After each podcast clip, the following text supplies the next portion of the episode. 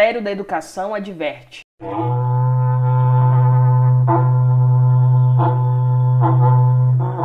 Só que não. O Ministério da Educação passa por uma das piores gestões desde que foi fundada em 1930, após o avanço de grupos políticos conservadores que têm desqualificado a instituição. Esse é um podcast sobre educação popular. É recomendado estar com a mente aberta e não há restrições. Olá pessoal, meu nome é Tainara Mariana e juntamente com as minhas colegas Laura Fidelis e Letícia Andrade, iremos falar neste podcast sobre educação popular, movimentos sociais e a sua relação com a EJA. Somos do curso de licenciatura em História do Instituto Federal de Goiás e estamos aqui para levar para vocês essa discussão super bacana que a disciplina de Educação de Jovens e Adultos nos apresentou. O nosso texto básico é o texto da Conceição Paludo, Educação Popular e Movimentos Sociais. E nós vamos iniciar essa conversa trazendo uma contextualização histórica e teórica sobre o que é a educação popular. Bom, a autora ela vai trazer para a gente que a educação popular é um projeto cultural identitário, cujo é influenciada pelos movimentos sociais, que trazem uma conscientização da sociedade, explicitando questões que não são vistas a olho nu. Nesse sentido, a autora vai trazer também cinco pontos principais para podermos compreender como que a educação popular ela vai se constituir. O primeiro ponto é a ideia de que os seres humanos fazem parte da história. Eles constroem a sua própria história. O segundo ponto é o ponto em que a autora vai falar que existe uma relação estreita entre projeto de sociedade, projeto de desenvolvimento e educação. O que isso significa? Como que esses três elementos eles vão se articular? Isso que a autora vai trazer para a gente de relação estreita é porque está dentro daquilo que ela entende como um projeto de modernidade. O que é essa modernidade, né? A modernidade ela vem como um discurso hegemônico social que vai articular as esferas da economia, a esfera política e a esfera cultural e ideológica dentro de uma lógica que vai fazer com que exista uma nivelação dos sujeitos e uma ideia de uma educação instrumentalizada visada para os interesses do Estado.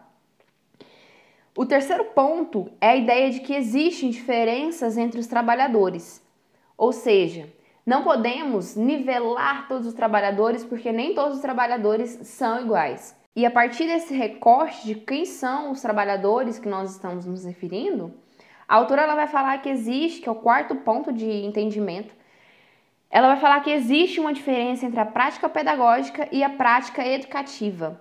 Porque ao momento em que ela fala que o fazer educativo se difere de uma pedagogia que não se refere ao fazer, ela vai trazer a ideia de que a educação ela se orienta a partir das práticas educativas. E o quinto e último ponto é a ideia de que a educação não se reduz à escolarização, ao passo em que nós compreendemos que a educação ela não se reduz à escola, embora se reconheça que possua um papel a cumprir. Então, depois dessa breve introdução, a gente vai partir para uma contextualização histórica sobre como que a educação popular ela vai se constituir. Nesse sentido, a gente traz a América Latina como esse espaço fundamental e central para que a educação popular ela seja construída, ela se constitua como uma pedagogia. A gente pode perceber então que existem três fases, né, três momentos de composição, de entendimento de que, do que é educação popular.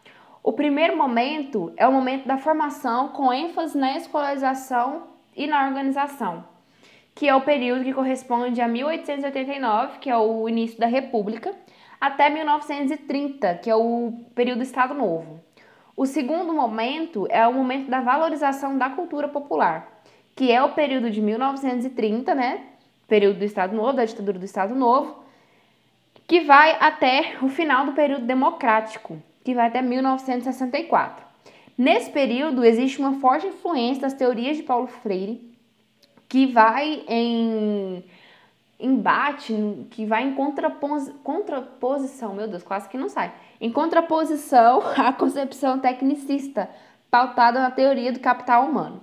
O terceiro momento é o momento da formação voltada para a conscientização político, ideológico e para a organização social, que vai de 1964, com a consolidação do projeto de modernidade, né, que também é contemporâneo ao golpe de 1964, a ditadura civil-militar, que vai até o final da década de 80, início da década de 90. É nesse período que nós podemos perceber o Estado como um aparelho ideológico de reprodução da ordem capitalista, uma vez que a educação popular ela vai estar em oposição à escola pública estatal, visando que exista uh, uma educação pública de quantidade e qualidade que alcança a esfera dos direitos humanos na condição dos sujeitos culturais e sociais, e não apenas peça de mercado de trabalho.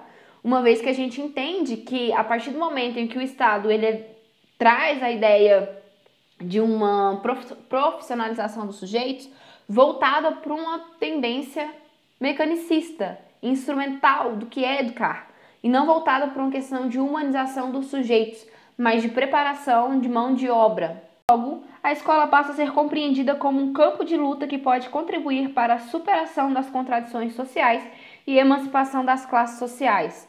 Nesse sentido, a educação ela pode ser historicamente associada ao processo de desenvolvimento em curso visando a hegemonia e às lutas empreendidas pelas classes populares buscando emancipação.